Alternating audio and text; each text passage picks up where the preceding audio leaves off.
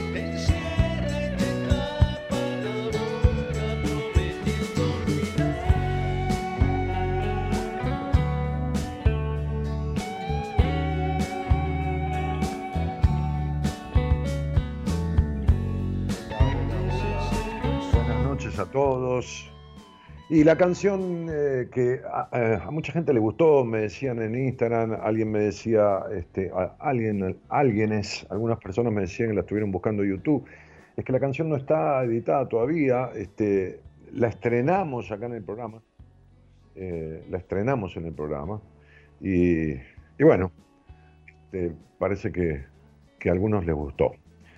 Eh, Ah, tengo tengo un, retorno mío, Gerardo. Me estoy escuchando. A ver, ahí, ahí está. A veces estoy solo, dice la canción, ¿no? Prefiero estar solo. Todos estamos solos. Solos como los locos que saben en el fondo la verdad. Hablando de, esto, ¿no? de, esta, esta, soledad, eh, no sentirse solo, ¿no? sino estarlo dentro de lo que significa esta relación con uno mismo, ¿no? Este, este mundo único que es el mundo de uno, ¿no? Eh, hoy eh, posteábamos ahí en, Instagram eh, algo que decía, ¿podés reconocer qué cosas o, qué personas te hacen bien? ¿Podés reconocer qué cosas, ¿no? cosas como como actividades, como, como este, este, eh, eh, tareas, eh, digamos, trabajos, profesiones, oficios y, personas también te hacen bien. ¿Podés reconocer eso?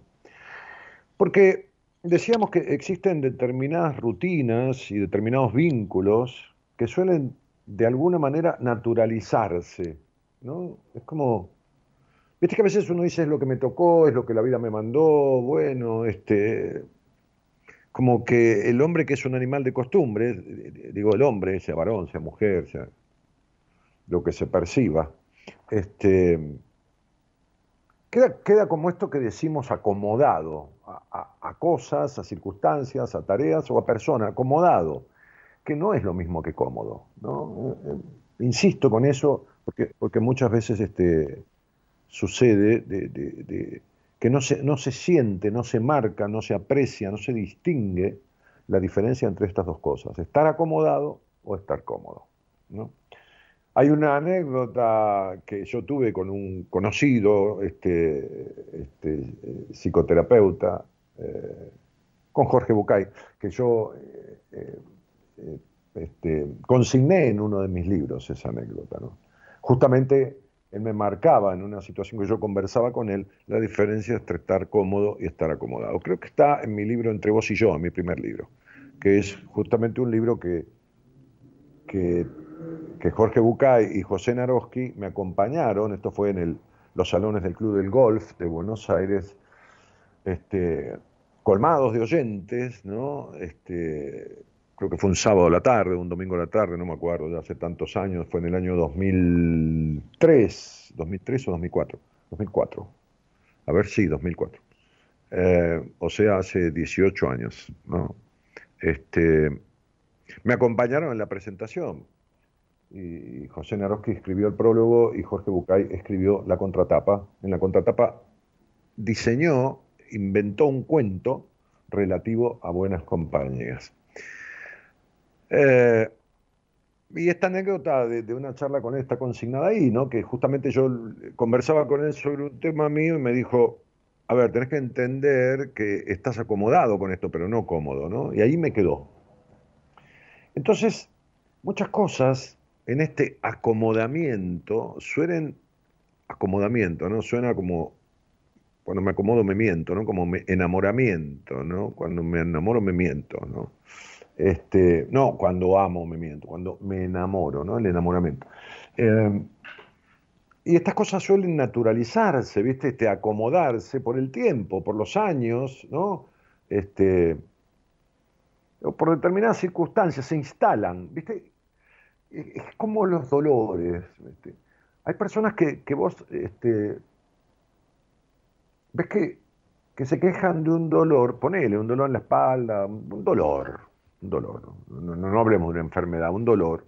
Y uno le dice, uy, ¿qué te pasó? No, no, hace como 15 años que tengo este dolor. Pero, pero, viste, qué sé yo, si me siento así, o si no me tocas, ¿viste? Porque uno le pone una palmada en la espalda, hola, ¿qué haces? ¿Cómo te va? Bueno, eh, ay. Entonces convive con ese dolor, está acostumbrado a ese dolor, ¿no? Y está acomodado con el dolor, no está cómodo. Digo, es difícil, ¿no? Este, un día me dijo un, tipo que yo quise mucho, ¿no? Eh, su profesión era médico, era un médico cardiólogo, esto fue hace como 30 años, ¿no? Me dijo, mira, cuando yo estaba con mis miedos y los pánicos, ¿no? Más de 30 años. Me dijo, en la casa de él, ¿no? Charlando, yo solía ir mucho a, la casa de él, sobre todo en esa época que estaba muy fóbico, muy de ataque de pánico, era cardiólogo él, así que yo me sentía como protegido. este, pero nada, yo lo quería mucho desde los 18 años que yo lo conocía, ¿no? Y esto, esto sucedió a los 30, 32 años, más o menos. Entonces, este, este me dijo, mira, este, vos estás haciendo terapia, ¿no? Con todo esto. Dice, o, o vences esos miedos o te tenés que acostumbrar a vivir con ellos, ¿no? Y cuando me tenés que acostumbrar a vivir con ellos, dije, ni loco, ¿no? O sea, vivir con esto, ni loco, decía yo, ¿no? Este, que sería como acomodarse con, los miedos. ¿no? Hoy justamente una paciente me llamó porque tuvo un ataque de pánico y, tuvo que ir a parar una guardia, me, avisó, me dijo, Dani, ayer a la noche tuve un ataque de pánico, ayer, eh, sí, creo que el lunes o el domingo, bueno, este, bueno, inmediatamente le dije, llámame y hablamos, ¿no? Este, y hablamos de lo que significa, es un episodio aislado, de, las tensiones que está viviendo, del por qué, del cómo, de esto, de lo otro, de acá, de allá. Y no es cuestión de acostumbrarse a vivir con ello en el sentido de acomodarse a ello. Entonces decíamos en este posteo de eso, ¿no? Decíamos entonces, muchas veces se pasa tiempo, se pasa, pasa el tiempo, uno pasa tiempo con la familia, los amigos, o la pareja, eh, lo pasa porque sí. Porque es como si, como si debiera suceder, ¿no? Como, que esto es así, se jugó así y ya está, se jugó así en el sentido como si fuera un, partido de cartas, ¿viste? Vos jugás al chinchón, es una carta que te toca, ¿no? Tenés que jugar con esas, ¿no? pero puedes decir las lógicamente, ¿no? Entonces, este, ni siquiera en el póker, ¿no? Donde, donde uno puede cambiar barajas, pero no puede pedir más de cuatro. Y las cartas de póker son cinco, no puede pedir más de cuatro, no puede pedir todas. Entonces, este, en, el póker habitual, ¿no? Hay otros póker en donde no se cambia la baraja. Entonces se vive y se trabaja eh, rutinariamente y con cierta con cierta desazón o cierta desdicha o cierta carencia, diría yo, ¿no? Este, eh, y como si fuera un esfuerzo en que esto es lo que se debe hacer, ¿no? Porque esta es la familia o esta es, mi marido o mi mujer o qué sé yo. A ver, se entiende que uno puede tener un conflicto, puede tener una época conflictiva con alguien, con uno mismo, pero estamos hablando de la permanencia en esa situación, ¿no? En, el acostumbramiento a, situaciones que, que uno sabe en esa soledad de uno que, no está buena, que no están buenas, ¿no? Este, y uno se queda. es esta frase tan loca de lo malo conocido. Entonces, hay vínculos, hay relaciones, y no solo me refiero a los vínculos con las personas, sino vínculos con, las actividades, con el trabajo, con... Eh, tengo que ir a gimnasia, o tengo que ir al o tengo que tengo que hacer yoga, tengo, ¿no? Este, lógicamente que a veces uno no tiene ganas y está muy bien que no las tenga, y, bueno, uno no es un, un robot. Este, y muchas veces también se sobrellevan y se soportan ciertas relaciones como si tuvieran que ser para siempre, como que como si esto tiene que ser para siempre, ¿no? Este, ¿cuántas veces me ha dicho alguien, yo no, la verdad que estuve 20 años de más o 15 años de más en pareja o en, matrimonio o, en un grupo de amigos, este, porque, porque es así, porque nos conocimos de chico, como, no, me, pasa que, que muchas veces este, en los tratamientos con los pacientes, me empiezan a, decir en un momento, vos sabés que hay amigas que, ya no me llaman o que yo no llamo, que ya no tengo interés en ver, porque va, va, va mutando, va mutando la energía de uno. Cuando uno eh, empieza a aceptar ciertas cosas, ¿no? Este,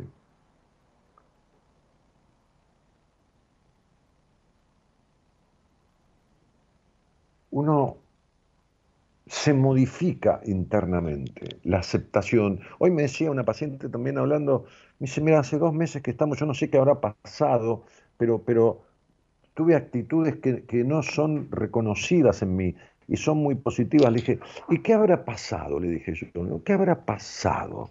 ¿No? Una casualidad. Digo, un día, no, no, no, ciertas cosas que, que veo que se empezaron a modificar naturalmente, ¿no? Pero le digo, venís haciendo un, proceso que es muy intenso, muy, muy puntual, ¿no? Y, es una paciente que venía con 15 años de terapia, ¿no? En total en su vida, en total 15 años de terapia. Este, le digo, has visto cosas que no habías visto antes, ¿no? Los otros años de terapia, que eso te sirvieron para, bueno, para qué sé yo qué, ¿no? Es decir, yo arranco desde acá para adelante, ¿no? no empiezo a revisar los 15 años de terapia, qué modificó, qué no modificó, porque cuando alguien viene a mí, viene con cierta cuestión conflictiva, con cierta necesidad de transformación, con cierta cosa de dejar tal cosa. De... Entonces yo arranco ahí. Entonces le digo, eh, tenemos dos meses, este, mi tratamiento no es mejor que el de nadie, pero es un proceso muy intenso, muy de lo cotidiano, y, y has visto cosas, por ejemplo, dije tal y tal y tal y tal, me dijo, sí, me movilizaron mucho. Y bueno, Y bueno, ¿viste? Es como, como cambiar las cosas en la alacena, ¿viste? Sacar de un lado, poner del otro, ¿viste? Ya no es lo mismo, ya, ya, ya había ciertos frascos que estaban junto con otros que, por ahí ordenaste y ya no están más junto con él. Entonces, se altera el orden, ¿no? Entonces, este, hay como una cuestión de quedarse en ciertas circunstancias, en ciertas actividades, en ciertas relaciones,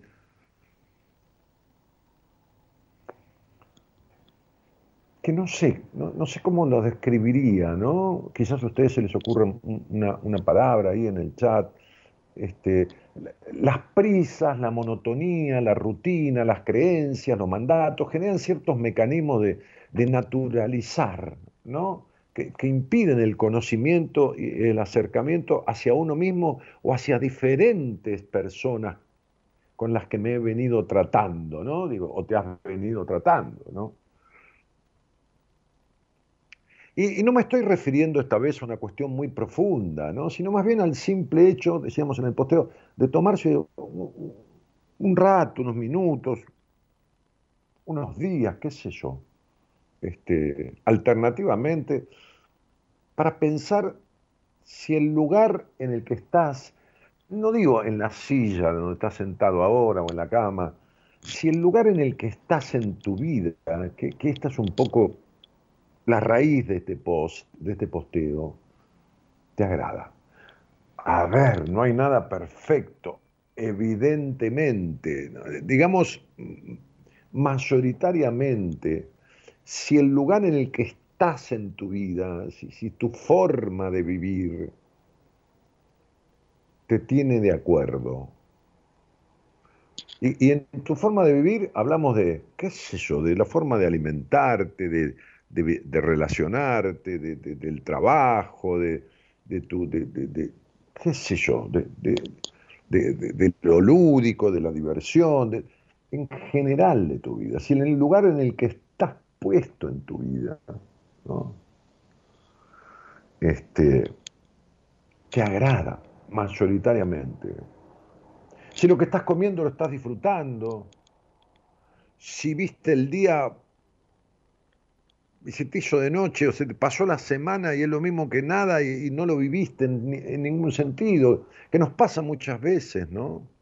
Este, me decía Marita, porque justamente estábamos, ya estamos, ¿no? Ya estamos en, un par de días por, por, poner en marcha el seminario de, octubre, ¿no? Este, creo que es 22, 21, 22, 23 o 22, 23, 24 de octubre, ¿no? Este, este seminario que, este, que, tiende a este, a, este, a este encuentro, a este reparirse, a esta transformación, ¿no? Le decimos seminario para transformar tu vida, ¿no? Este, esto que estás haciendo te hace bien, ¿cómo estás con vos, no? Eh, en todos los sentidos de tu vida, mayoritariamente, aclarando que no hay nada que sea perfecto, ni, ni todo puede estar bien todo el tiempo, ya lo sabemos, eh, ¿no? Ya lo hemos dicho muchas veces, pero bueno, está bueno reiterarlo, ¿no? Entonces, para, esto basta con empezar a, a tomarse el tiempo ¿cómo me siento con esto?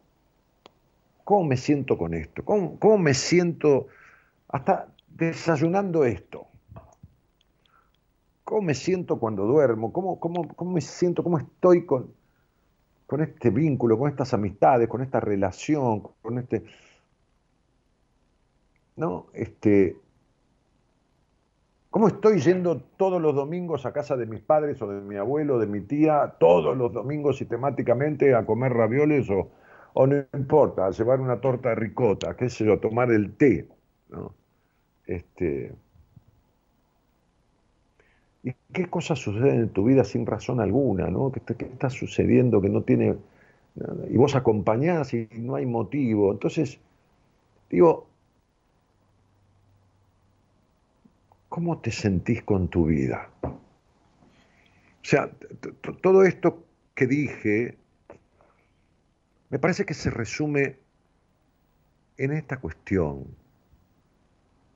Entonces, hay, una secuencia de palabras que yo utilizo mucho como, un, detector ¿no? de, eh, eh, con, mis pacientes.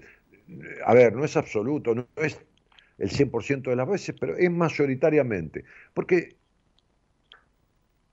yo voy chequeando cómo se siente el paciente. Necesito chequearlo, porque yo no estoy dentro del otro. Entonces, este, yo digo, por ahí en la mitad del proceso o por ahí en alguna charla que tenemos, interpretándole algún sueño, le digo, vamos, vamos a hacer un repaso con, con, palabras, ¿no? ¿Cómo estabas cuando llegaste a mí en la entrevista o cuando empezamos este proceso?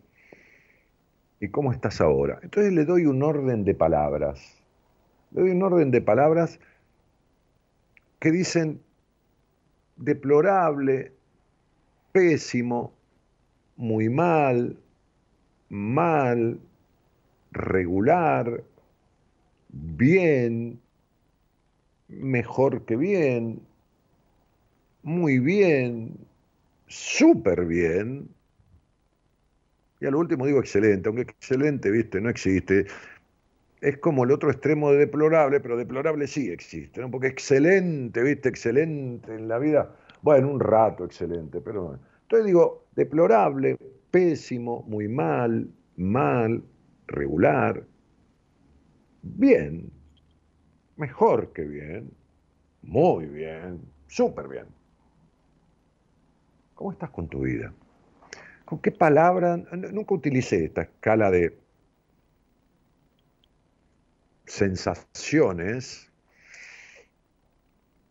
este, de estados emocionales en el programa, ¿no? Entonces yo, no es para que, si querés no lo escribas, no, me lo digas, o si querés hablamos y me lo decís, si tenés ganas de escribirlo ahí en el chat,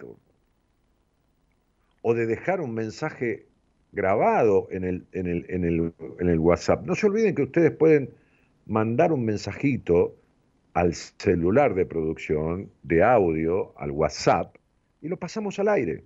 Que puede ser un saludo a alguien, que puede ser una respuesta a esto que estoy diciendo. Acuérdense que pueden grabar con su voz, si quieren dicen su nombre, si quieren se ponen un nombre inventado, qué sé yo. Hola, ¿qué haces, Dani? ¿Cómo te va? Este, yo soy, qué sé yo, Juan. Este, y la verdad es que en general en mi vida me siento regular, o bien, o deplorable, o pésimo, muy mal, mal. Si querés decir el por qué, decilo, si no, otra cosa, ¿no? Por ahí decís, bueno, quiero saludar a mi prima, no sé, este, María, que, que hoy empezó a escuchar el programa. Utilizalo, escuchate, comunicate. Este es un programa que hace 29 años lo, lo, que busca básicamente es la comunicación. Es un programa terapéutico y en algunos momentos psicoterapéutico. ¿Por qué? Porque las charlas al aire tienen que ver con encontrar conflictos, con, con dar una, pauta. y, hay muchos profesionales que, este, que, de la psicología, este, de la psicopedagogía, que, que salen al aire en el programa, que están otros días que los días que estoy yo y conversan con los oyentes como converso yo. Entonces, digo, deplorable, pues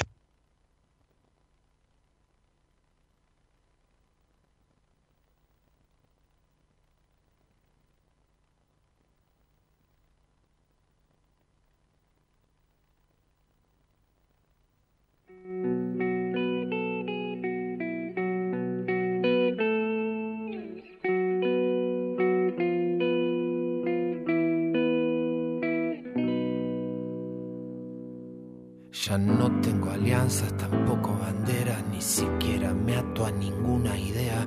Broté de la calle, crecí en la vereda, me trepé hasta el techo y caí de cabeza, uniendo mis partes que fueron partidas. Soy parte del todo que aún me da vida y me vuelvo a sembrar y a cosechar y con mi excremento me vuelvo a crear. Doy gracias al miedo que da valentía y a mi ego que es compañero y guarida, y a esa fuerza oscura que me alumbró, y a la rebeldía que me empujó a enfrentarme para doler, a aceptarme y absorber.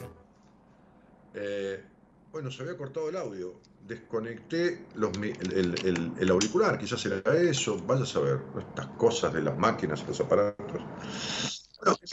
entonces yo decía, eh, eh, esto de de, cuál es el estado mayoritario de tu vida, ¿no? Por un rato, ¿no? Porque yo decía, me he sentido deplorable yo también, ¿no? Me he sentido deplorable este, en, en, algunos momentos de mi vida, a veces por un año, un año y pico, cuando estaba con, en, los principios del tratamiento en, terapia, que fue mis treinta y pico de años cuando empecé, este, o me he sentido deplorable en otros momentos, un par de meses, por circunstancias que me ha tocado vivir, eso sin duda. Ahora, si hay una circunstancia puntual de tu vida por la cual te sentís pésimo, deplorable, está lógico y justificado. El tema es cuando te sentís pésimo, muy mal, deplorable este, o mal desde hace tiempo y en el 90% del tiempo ahí ya es otra cuestión. Ahí cuando vos no podés identificar por qué, pero siempre o casi siempre tenés esos estados, entonces ahí es donde ya la cuestión empieza a ser seria y severa, porque no hay un tema puntual, coyuntural, circunstancial, que dispare ese estado sino que no sabes ni por qué, pero te sentís así, mayoritariamente.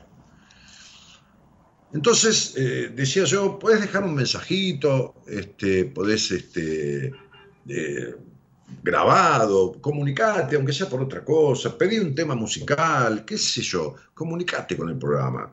Dejas un mensaje de WhatsApp o, dejas un, mensaje escrito de WhatsApp este, diciendo quiero salir al aire, o dejas un mensaje de audio para que lo pasemos.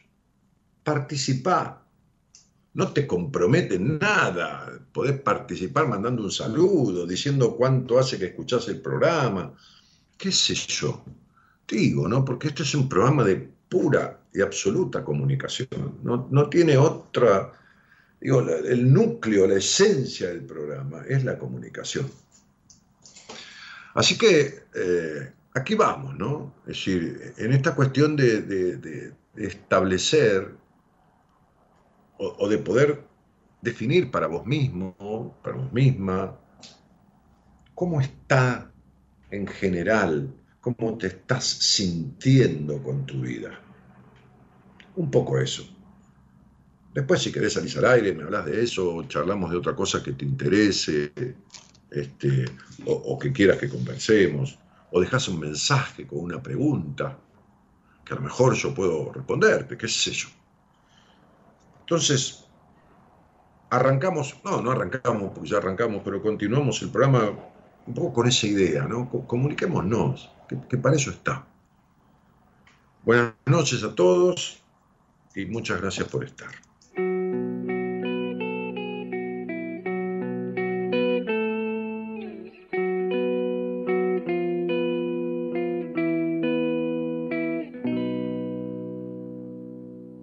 Ya no tengo alianzas, tampoco banderas, ni siquiera me ato a ninguna idea.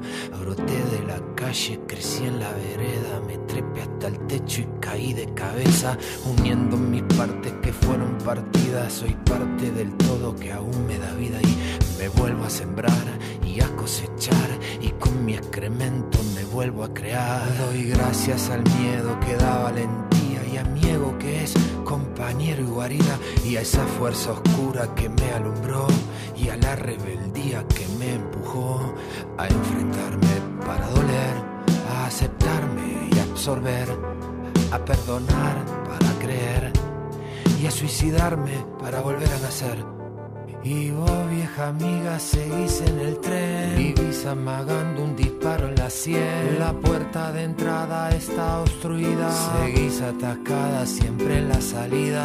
Igual te empecinas en reaccionar. Cuando algún amigo te quiere ayudar, estás inyectando más vida perdida. Con viejos discursos, creencias podridas. Y ella quiere llevar al mundo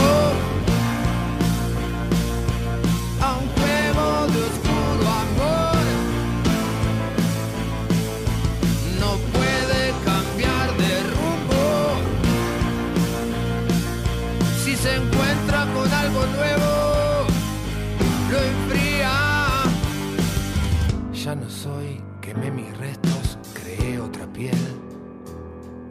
Hoy me seré fiel, aunque te parezca que soy muy cruel. Resueno en frecuencia con la información que baja directo a mi corazón. Estoy integrado a mi otro costado. Me siento honrado por la creación. Con el tibio sol de mi atardecer ya no quemaré como lo hice ayer, seré el resplandor que te dará calma para que no temas encontrarte el alma. Y habrá claridad en mi anochecer, la velocidad no será correr, mi imaginación me llevará lejos, será divertido, ya no seré viejo. Y vos, vieja amiga, seguís en el tren, vivís amagando un disparo en la sien. La puerta de entrada está obstruida, quedas atascada siempre en la salida. Igual te empecinas en reaccionar cuando algún amigo te quiere ayudar. Estás inyectando palabras sin vida con viejos discursos, creencias podridas.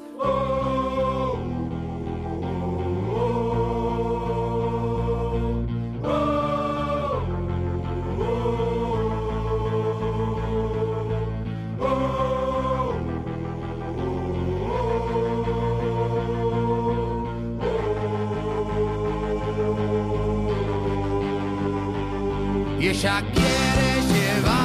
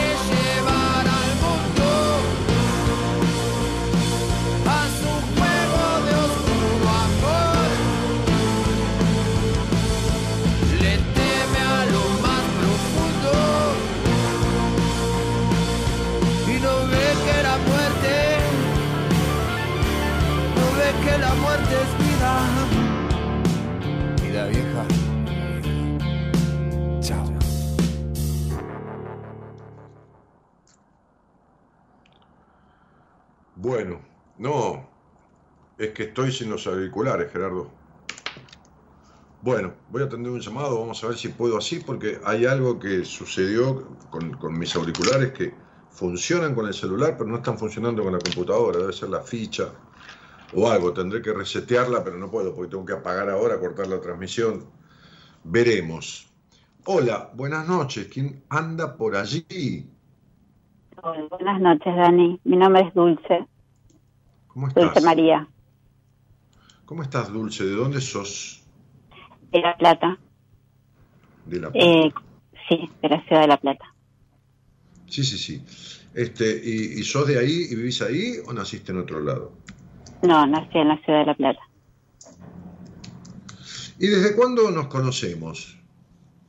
Y ya hace varios años, eh, siempre te escucho, nunca, digamos, fue una manera, de manera continuada, pero hace ya varios años que, te sigo y tengo amigos que han ido a tu seminario, eh, una amiga que ha hecho eh, terapia con vos, que le resultó mucho, y, bueno, desde distintos lugares, digamos, desde no solo desde la radio, sino también de, tratamientos que, de amigos que han hecho con vos y le han resultado.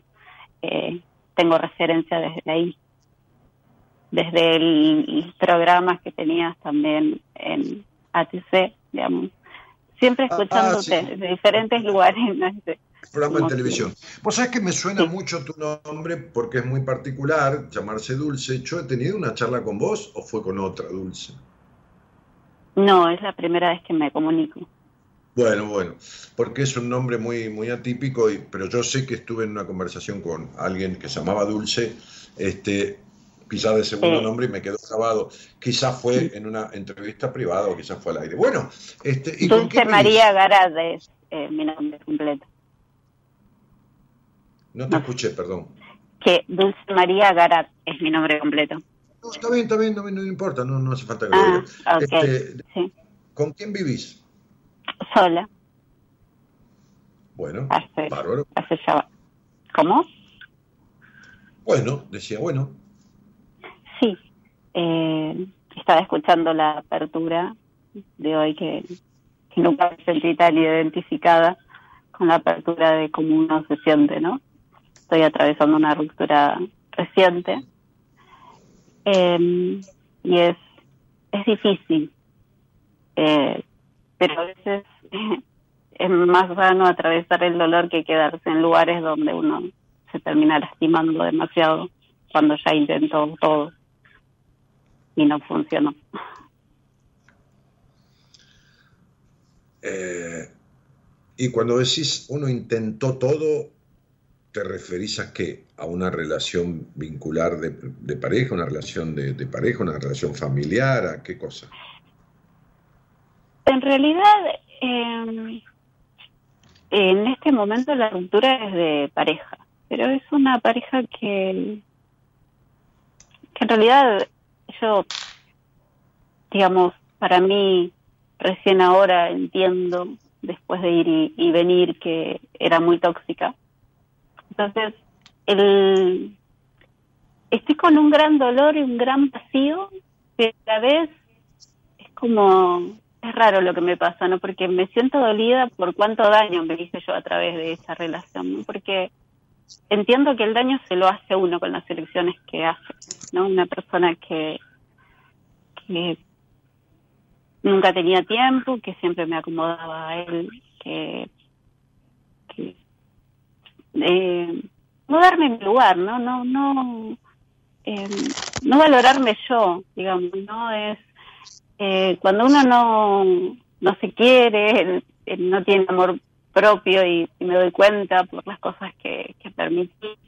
Entonces, entender eso, y por más que, que, es una persona que se llama eh, Joaquín, eh, tenemos 16 años de diferencia y le molestaba hasta eso y para mí me parece una tontería. Eh, pero había mucha manipulación en el medio que a lo mejor eh, yo permitía por mi forma de ser, porque entendía todo, cedía por miedo a no perderlo y a veces en el medio de todo eso se pierde una, una misma. Y, estoy en, un estado en donde me cuesta mucho todos los días, pero también entiendo que es sano que se haya terminado. Em, es difícil, pero también eh, tengo momentos que, que, que me cuesta mucho seguir, pero pero también me doy cuenta de que una persona que va y vuelve y te hace sentir y desaparece de tu vida como si no valieras nada. Y tuvimos ocho años de relación en donde en pandemia volvimos volvió a contactarme y después de haber estado distanciado y le volví a dar otra oportunidad y, y volvió a hacer lo mismo desaparecer terminar la relación y, y haciéndome sentir que yo era la culpable cuando siempre me acomodaba a él. Eh, me cuesta entender hoy con qué clase de persona estuve. Me siento que me faltan herramientas para entender eso. Eh, me cuesta que una persona que que sea profesional de la salud mental actúe de la manera que lo hizo. Me pareció que, que bueno, eh, creí que se iba a manejar de otra manera. Eh, me sentí como si alguien te descartara y, sentí que siempre me quiso eh, hacer a, a su modo, ¿no? Que siempre había mucho muchas opiniones con respecto a mi cuerpo, si subía de peso, si, si bajaba de peso, si me veía bien, como si su interés solamente fuera por lo físico y como si me veía atractiva. Pero eh, cuando le preguntaba cómo estaba, me respondía cuando quería. Y así pasaron muchos meses y, y estas situaciones me enojaban un montón porque yo también he estado ocupada con mis actividades, pero eh, si estás ocupado en algún momento, si la persona te interesa, levantas el teléfono o mandas un mensajito y, y respondes cuando podés. Hasta cualquier cosa era yo la intensa y la verdad no creo ser intensa, creo que las cosas que planteaba eran lógicas. Y en un momento me empecé a sentir como que era un objeto en el cual solamente el lugar que ocupaba en su vida era un lugar sexual y nada más.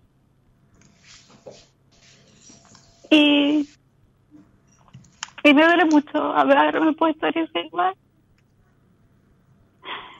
Me, me duele mucho haberme dañado así. Y sé que tengo un montón de cosas que sanar. Te, espérame un segundo. A ver, Gerardo, ¿sale ahora la voz por el auricular? Sí, ok. Eh, vamos a ver algunas. Te escuché atentamente. Este. Bueno. No, no te quiero decir que por más que no tenía el auricular puesto, escuché. Gracias, sí, sí. Eh, en un momento decías que te perdiste en esta relación. Sí. Eh,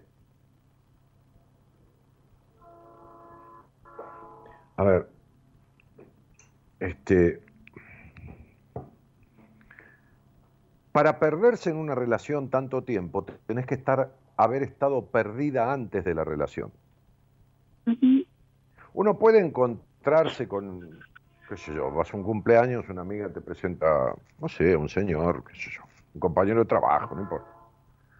Y te lo presenta y, bueno, eh, tu amiga no, no, es a mí, no lo conoce íntimamente ni nada. Entonces vos empezás a salir y te das cuenta que el tipo es un controlador, un celoso, un posesivo, un narcisista, un psicópata, qué sé yo, no sé le pasa a cualquiera, cualquiera puede conocer a alguien, no te das cuenta que el tipo, no sé, es un traficante de cocaína, un ladrón de banco, lo que fuera. El problema no es que uno se cruce en la vida con determinadas personas, el problema es si se queda. Cuando se queda es porque algo del otro le corresponde a uno. Algo que es muy fuertemente dañino del otro es algo que uno ya tiene.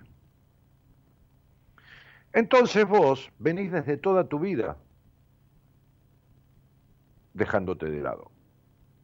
Desde tu infancia, en donde no fuiste escuchada. Entonces, digo, esta situación de la que vos hablás, está pasando este tren con su bocina que es tremendo, esta situación de la que vos hablás de que te convertiste qué sé yo, en un, en un, en un objeto sexual, eh, tiene que ver fundamentalmente por situaciones de abuso que viviste en tu infancia. y, este, estos, estos abusos, que tienen dos tipificaciones muy, muy, muy diferentes, pero que en el fondo dejan las mismas secuelas, este, tienen que ver con el típico abuso que todo el mundo entiende y, cree que es el único, que es el abuso físico, este, digo, en el sentido de la intervención sobre una niña por, a partir de una persona que no corresponde, que es un adulto. Si hay chicos que juegan y qué sé yo, o si hay dos adultos que deciden, eso está bien, pero no que un adulto sobre un niño, bueno. Ese es el abuso típico. Después está el abuso de los golpes, que deja las mismas consecuencias que un abuso sexual, físico, genital, digamos. Después está el abuso, eh, otro abuso que no tiene nada que ver ni con el cuerpo del niño o de la niña, ni con golpes, que es el abuso emocional, que es una crianza abusiva en el sentido de dejar copiar al niño, encerrado este, o, criado, por ejemplo en el caso de las mujeres, que es más típico en el caso de las mujeres, con una lista de prejuicios y culpas en la sexualidad que la dejan peor que un abuso físico, incluso casi te diría peor que los golpes. Ninguno está bien, por supuesto, pero hay cosas que son peores que otras. Claro. Eh, yo tuve de todos los abusos que nombras, abuso sexual seis años por un eh. familiar, que pude hablar después de los 20 años en una terapia. No podía exteriorizar eso, no podía tener ningún tipo de relación, vincularme con ningún hombre. Tuve abuso físico y psicológico por parte de mi papá durante mucho tiempo, que nos obligaba a mí a mi ¿Tu padre abusó sexualmente en cuanto a tu cuerpo en la intimidad o abusó sexualmente con golpes? Con golpes, con golpes y, y mucho maltrato psicológico. Un hermano mayor abusó de mí eh, cuando tenía seis años. Espera un poquito ahí. ¿Mayor de cuánto? 18. ¿Y vos qué edad tenías? Seis. ¿Tu primer abuso fue ese? Eh, fue el de los seis años. ¿Fue otro de los siete años y medio más o menos? ¿Cómo? ¿Hubo otra situación de abuso a los siete años y medio, ocho más o menos? Yo recuerdo que, que es algo que se sostuvo un tiempo. Eh, mi papá maltrataba mucho a este hermano y se fue de mi casa después. Y, y después me quedan recuerdos de, de, de tener muchas pesadillas, de pis en la cama, de, de, pero no es algo que sucedió una vez, sino que fue un tiempo. Y, y a los 14 años mm, tuve que ayudar, porque somos 10 hermanos, a ayudar a trabajar. Eh, y, y bueno, eh, mi papá por, nos pedía determinado dinero o, nos obligaba a trabajar, así que eh, nos maltrataba si no, no quedaba conforme con el dinero y, y bueno, y, y, así nos fui abriendo camino. Como pude. Bueno, a ver, para, ahí, para ahí, para ahí, sí. tenete ahí. Date cuenta que, como te dije, yo tengo acá tu, tu estudio numerológico, el croquis de todo tu nombre y tu fecha de nacimiento. Como te dije, vos nunca fuiste escuchada. Es decir, no. ¿no? Viene un hermano de 18, agarra a la nena de 6, no la escucha. No sé. Igual tampoco tiene que suceder, por más que la nena eh, tenga una curiosidad, porque el, tipo es mayor, pero digo, no la escuchas. Eh, eh, intrusiona en su cuerpo. Después viene un tío, después de esto, o el padre con los golpes. Bueno, ok, bien, muy bien. Ahora, yo te pregunto, ¿cuánto tiempo vos hiciste de psicoterapia? 15 años más o menos, eh, con distintos terapeutas y, y siento que esto no está resuelto claramente. Pero no, no, por supuesto que va a estar resuelto, no está ni empezado a resolver, olvídate, ni empezado. Entonces, este, yo justamente hablaba de una paciente, no, no tiene que ver con abuso, la tengo por otras cosas, este, que tuvo 15 años en, terapia también. Justamente hoy en la apertura mencionaba eso, pero por una circunstancia, un ataque de pánico que tuvo de ciertas tensiones que está viviendo, es un episodio aislado, bueno, no tiene nada que ver con esto. Bueno, muy bien. Entonces, vos fijate, eh, recién me hablaste de un profesional de la salud, que era este señor, Bien, ¿qué tiene que ver que sea un profesional de la salud con que sepa de qué se trata o que, o que no, sea un profesional de la salud y no sea un psicópata? Es que sí, sí. Es algo que me he preguntado este tiempo. Espera un poco, espera un poco, eh, Dulce, espera un poco, déjame hablar. Sí, déjame hablar. sí perdón. No, no, no me pidas perdón, digo, déjame hablar, pues no, no, no puedo hilar. Eh, este, este, vos vas a la facultad y nadie te hace un análisis eh, psicológico. Vos estudias psicología, te recibís, por ejemplo, los tipos psicópatas son inteligentísimos, no muchísimos, son brillantes, y se sacan un promedio por ahí de, de, andan en la carrera como, viste, como los mejores alumnos. Y el tipo es un psicópata.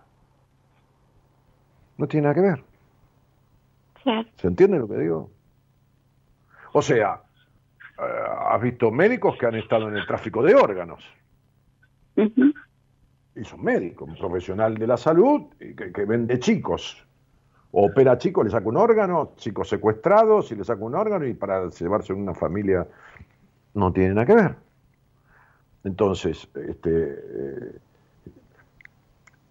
lo, que uno haga en la vida no tiene nada que ver con lo que uno es. Claro.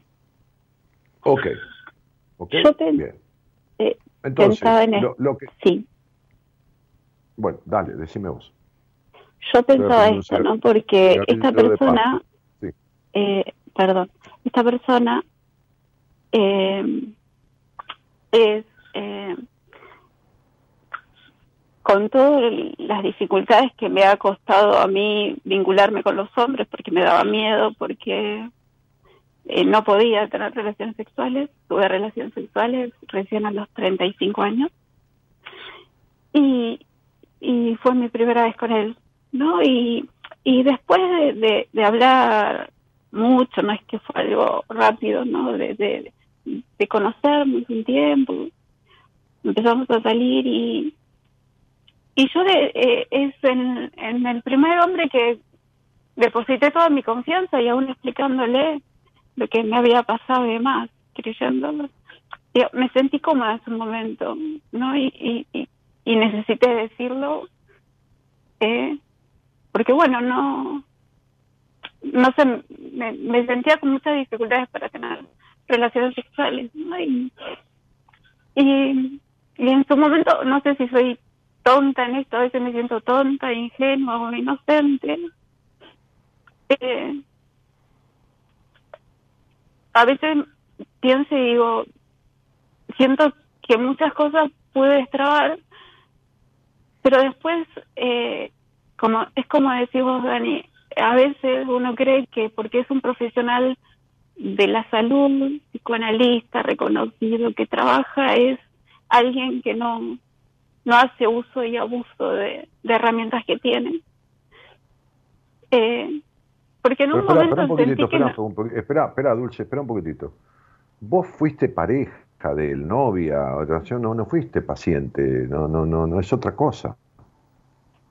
Eh, vos, vos, estás saliendo con el hombre, no con el profesional. ¿Entendés esto? Bueno, entonces sería, ¿en qué relación entraste y te quedaste? En una relación de abuso emocional.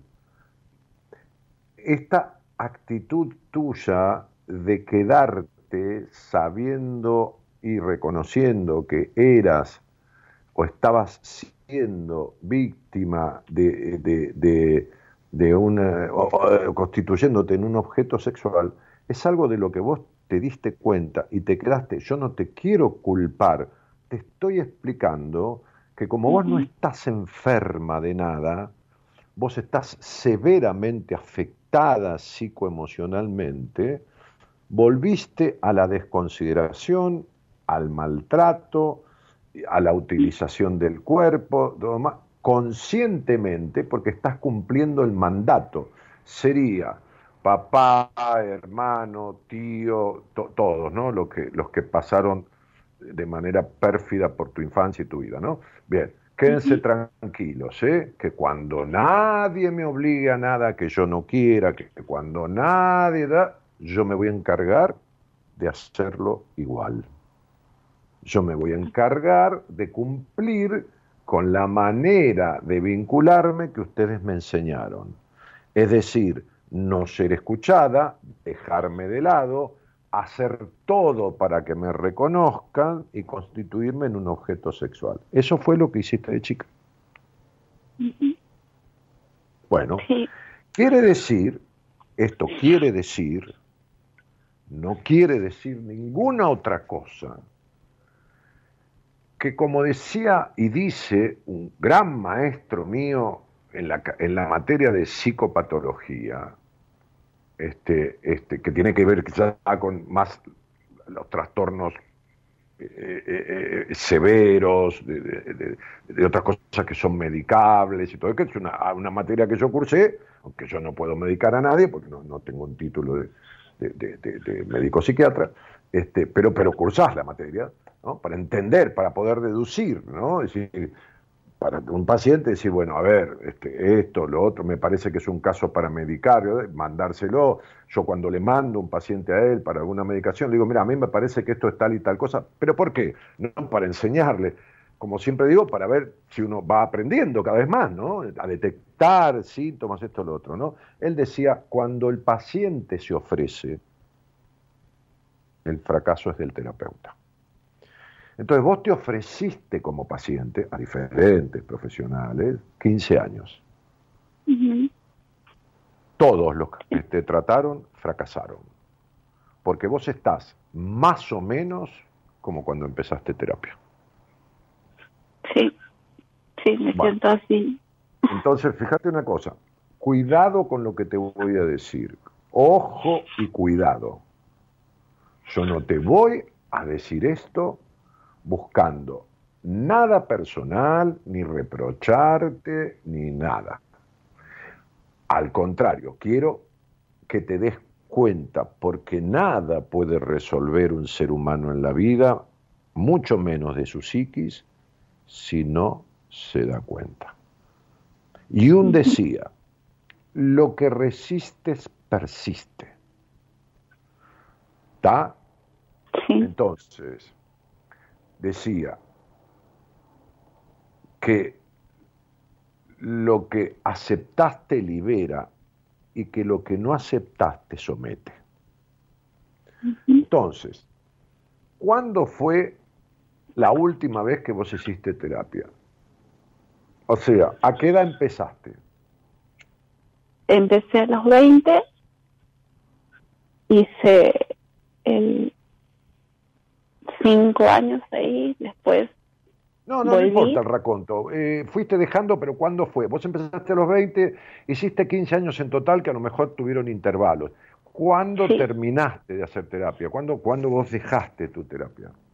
Eh, cerraste, no fuiste más. ¿A qué edad? Y a los 38 más o menos. a los 38. Muy bien, muy bien. Vos tenés 42, 43 años, a los 38. Bueno, entonces, eh, ¿cuánto hace que me escuchás a mí? Hace bastante, bastante varios años. bastante no es la cantidad. No, no, no, no, eh, eh, eh, en realidad no, no hay una continuidad, pero pero no importa, yo tampoco tengo continuidad, quédate tranquila, ¿cómo vas a escuchar? Aunque fuera, yo estuviese todos los días, todos los días insoportable escucharme a mí. Entonces, digo, ni yo me aguanto, pero, pero digo, ¿a qué, ¿a qué edad empezaste a escuchar el programa? No importa, era una vez, a los tres días o diez días escuchabas de vuelta, ¿a qué edad empezaste a escuchar el programa? ¿Y a qué edad? Eh, yo creo que tendría treinta y algo. Un poquito, no, un poco menos, porque antes estaba en la radio y, y, era jovencita. No tengo como el registro bien, pero pero sí muchos años, no es reciente. Eh, pero ¿serán cinco o serán diez? Y un poco más también. Perfecto, ok. Diríamos que durante 12, 13 años, espaciadamente, vos escuchabas, me escuchabas en el programa. Escuchabas en el programa y escuchabas cosas que yo decía. Sí. Que te identificabas. Sí. Mientras tanto, vos estabas haciendo, haciendo terapia y con cuántos terapeutas estuviste? Con tres. Muy bien, ok muchas de las cosas que yo decía te identificaban, incluso sentías que tenías empatía conmigo, no estoy hablando de, simpatía como hombre, sino empatía, como, como, un, como una cosa de decir, yo con este tipo hablaría de lo que fuera, qué sé yo, como una sensación de que, porque si no, no hubieras escuchado más, hubiera escuchado dos días, de hecho este tarado que está diciendo, chavo, hasta luego. Si me escuchaste, aunque sea espaciadamente, durante 10 o 12 o 13 años, es porque había una empatía, ¿de acuerdo? Sí. Muy bien. ¿Por qué crees que nunca me viniste a ver? Porque creo que nunca. Porque vos dejaste, Vos dejaste de hacer terapia. Espera, espera, espera. Vos dejaste de hacer terapia durante hace cuatro años. Quiere decir que ocho años atrás estabas haciendo terapia y a la vez me escuchabas aleatoriamente, espaciado y tenías mucha identificación con lo que yo decía. ¿Por qué crees que.? Por eso te aclaré antes, esto no es ni para que vengas a verme, ni para esto, ni para nada. ¿Por qué crees que no me viniste a ver? Eh, supongo que, que, ya de por sí eh, me costó mucho hacer una llamada, esta llamada por primera vez. Tendrá que ver con, eso es con inhibiciones mías, con. Sí, eh, porque. Eso es, eso es ahora, Dulce. ¿Por qué crees que cuando vos estabas en terapia y no arreglabas nada, y no pudiste hablar de tu sexualidad, ni, ni siquiera cuando lo hablaste, no te dieron ninguna manera ni forma de tratar ni nada? ¿Por qué crees que no me viniste a ver a mí, que es un tema recurrente y lo escuchaste mil veces en mis charlas? ¿Crees que te lo diga yo? No tengo la respuesta, honestamente. No, por eso, ¿para qué vas a estar? ¿Para qué vas a estar divagando? ¿Y para qué, para qué estoy yo? Yo no tenía la respuesta a miles de cosas y las fui a buscar en un terapeuta, no me iba a romper la cabeza.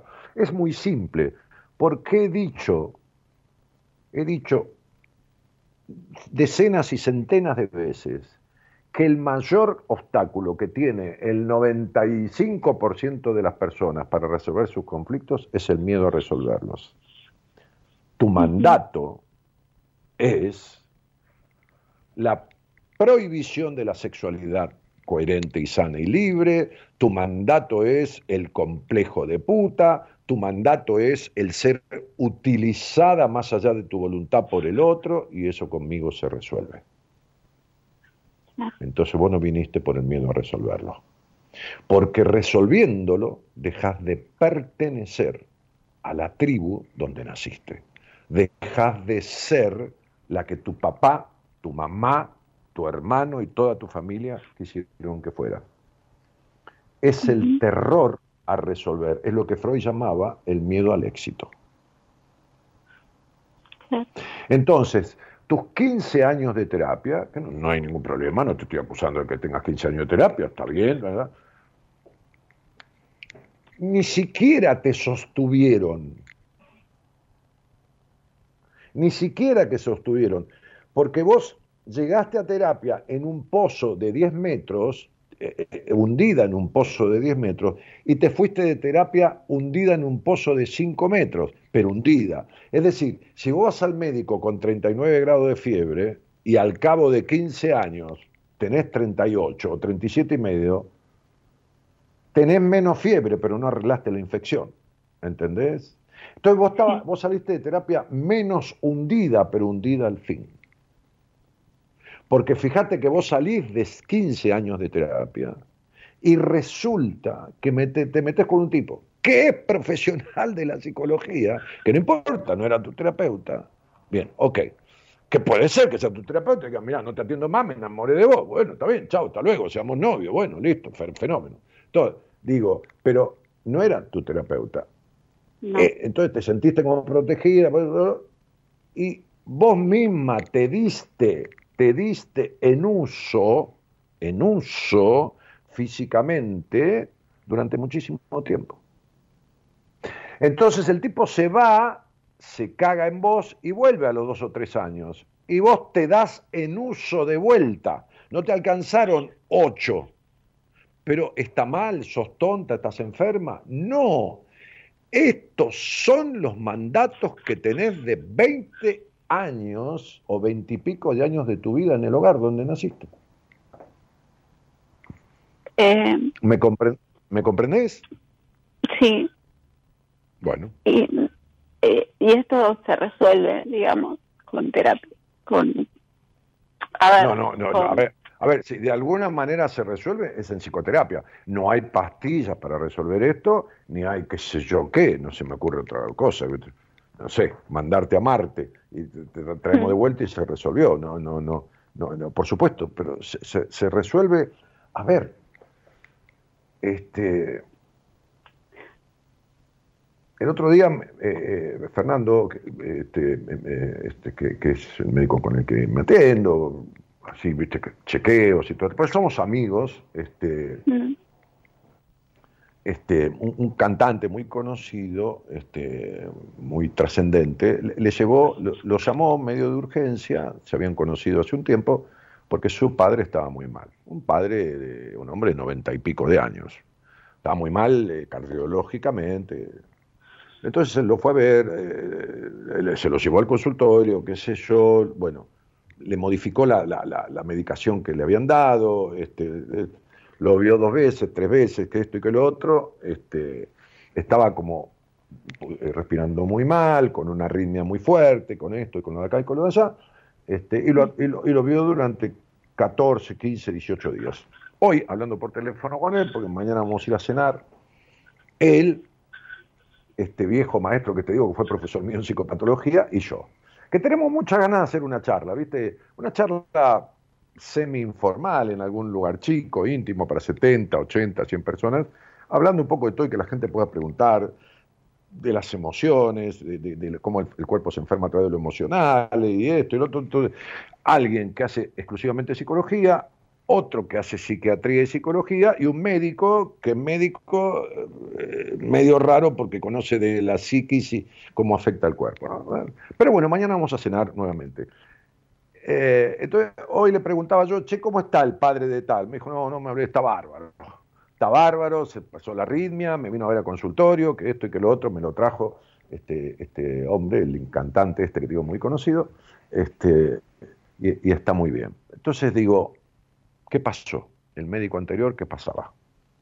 No sabía, no sabía lo suficiente, no sabía lo necesario. Entonces yo te pregunto a vos, te voy a hacer una pregunta íntima, vos podés contestármela o no contestármela, ¿de acuerdo? Sí.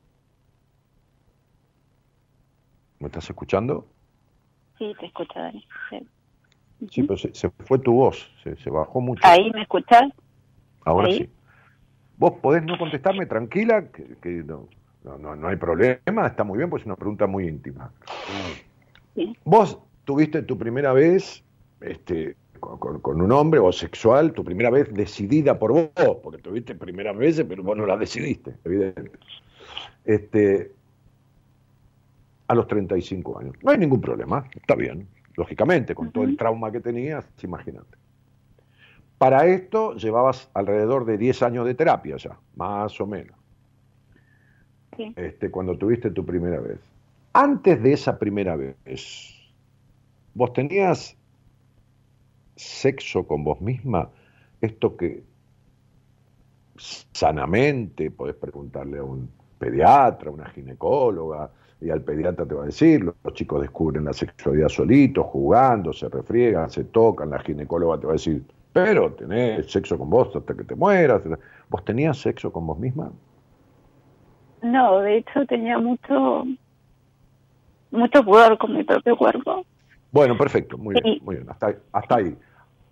¿A vos te preguntaban los terapeutas con los que estuviste si tenías sexo con vos misma mientras estabas en terapia? No, nunca me lo preguntaron.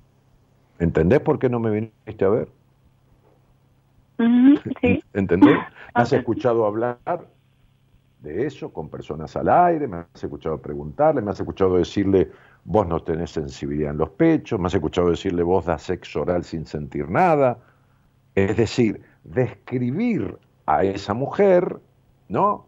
O a, un muchacho, decirle, vos tenés has tenido problemas sexuales, sí, la verdad que, bueno, los hombres son más reticentes, pero bueno, me has escuchado descubrir las cosas sin que me las digan. Y eso a vos te da terror. Porque si yo descubro cosas de vos sin que me las digas, puedo resolverlas y no hace falta ni que me las digas. Y si la resuelvo, vas en contra de tu crianza y en contra de todos tus mandatos. Por eso no me viniste a ver. Y no te lo digo ni para que vengas, ni para que nada. ¿Entendés lo que te quiero decir? Te estoy explicando que cuando nadie, nadie, nadie, eh, ¿cómo te puedo decir?, intervino en tus decisiones, porque vos ya eras, eras mayor de edad y decidías sobre tu vida y sobre tu cuerpo, vos decidiste lo mismo que decidieron los que te criaron. ¿Está claro? Sí, clarísimo. Y, y como no está resuelto, y lo cito de vuelta a Freud, lo que no se tramita se repite. Es decir, lo que no se arregla en la vida se repite. ¿Se entiende? Entonces, ponemos las cosas en la ladera y el motor anda mal.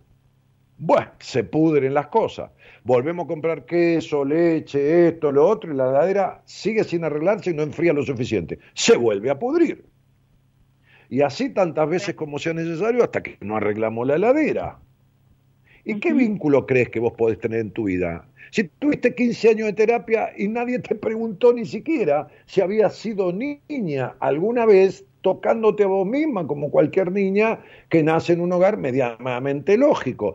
Lógicamente que vos no lo ibas a hacer de niña con todo el despelote que tuviste sobre tu cuerpo, pero cuando ya tenías 20 años, 22 años, tenés pudor con tu cuerpo, no, no lo aceptás, pero le pones el cuerpo a otro. Convirtiéndote en una mujer recipiente. ¿Pones el cuerpo por necesidad de aprobación o para ser querida? de, un, tipo de, un tipo que nunca registró tus anomalías sexuales. Este tipo tuvo sexo con vos 8 o 10 años y nunca registró tus anomalías sexuales. ¿Se entiende? Sí. Nunca registró tu orgasmo, que es un tercio lo que podría ser. Nunca registró la falta de eroticidad de tus pechos. Nunca te registró en dar sexo oral, pero ¿cómo te puedo decir? sintiendo menos de lo que siente una, prostituta, con todo el respeto por la prostituta, porque ella está haciendo algo como es su trabajo y recibe dinero a cambio. Nunca registró. ¿Entendés esto? Es decir, que el tipo, que no era tu terapeuta, tampoco como hombre creció. Em, esto que, que me decís de de, que como hombre no creció. Eh, no sé, es como que en un momento uno idealiza a alguien, ¿no? Y después te encontrás que es una persona que con conductas tan inmaduras. ¿no? no, pero vamos de vuelta, mi vida. Yo ya sé cómo es ese tipo, ¿entendés? Porque si el tipo hubiera sido un tipo coherente, con, con cierto crecimiento en diferentes aspectos de su vida, sin ser mejor que nadie, vos no estarías hablando conmigo. Ahora, ¿qué tiene que ver que vos idealices? Yo puedo idealizar un hotel, qué sé yo, no sé, un hotel que está de vuelta a mi casa, lo idealizo, porque veo de afuera que está tan lindo, pintado, tanto lujo, entro, me atienden mal. La comida no tiene mucho que ver con lo que yo quería. No hay la limpieza que parecía que había afuera. Voy una vez, no, no, voy nunca más, voy dos veces. Entonces, estás un tipo que idealizas. ¿Y qué te quedaste con tu idealización? te inventaste lo que el tipo era, pero después no era y te quedaste igual. O sea, entras en un restaurante este, para, para, entras en un restaurante para veganos y vos querés comer asado. ¿Y qué haces? ¿Vas ocho años pidiendo asado y el restaurante dice restaurante para veganos? ¿O entras una vez porque te equivocaste y como no hay carne no vas más? No, es... ese creo que es el gran enojo que tengo conmigo. No, no, no, eh, no, hay enojo, no puedes hacer otra cosa. Fuiste criada en la intolerancia y tenés un grado de intolerancia terrible, porque no te dejas ser y querés que los demás sean como vos querés que sean, y te quedás caprichosamente ahí. Porque el leitmotiv de la crianza tuya, la base de tu crianza, fue la intolerancia. Entonces vos estás llena de intolerancia. Por eso te quedás en lo contrario de lo que querés, porque es intolerancia con vos misma, no te aceptás. Y por eso te quedás a, querer que el otro cambie, porque es intolerancia. Si a vos te criaron todo el tiempo sin escucharte y queriendo que fueras lo que los otros querían que fueras. Por eso vos te quedás queriendo que el otro sea lo que vos querés que sea. ¿Entendiste? Sí. Muy bien. Cuánto me alegra.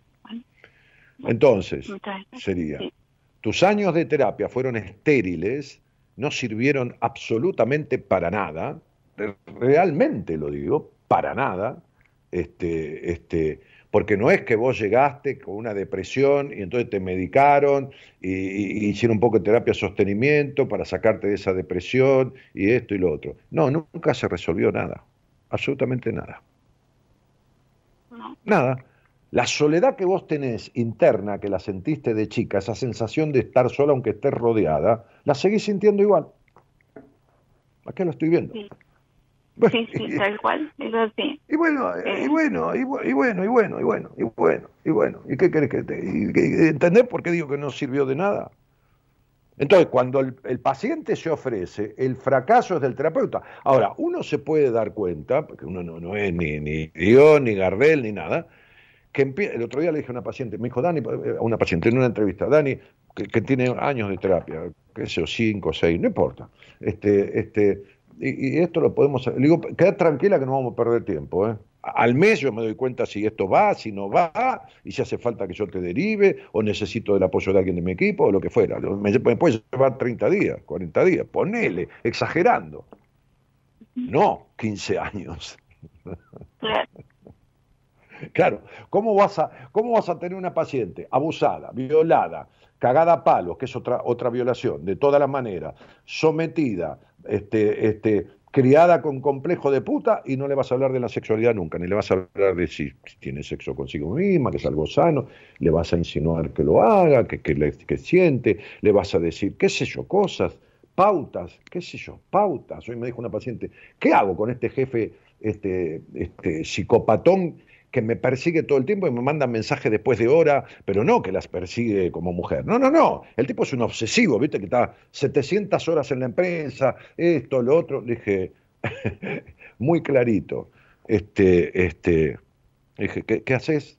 Sí, me dice, porque yo consulté con alguien, viste que yo me trataba, que es un psicólogo, que por ahí lo hablo una vez por mes o ante ciertas circunstancias, y me dijo que yo tengo que, este, que cambiar mi forma de ser. Que no, no hay que cambiar nada, le dije, acá hay que darte una orden.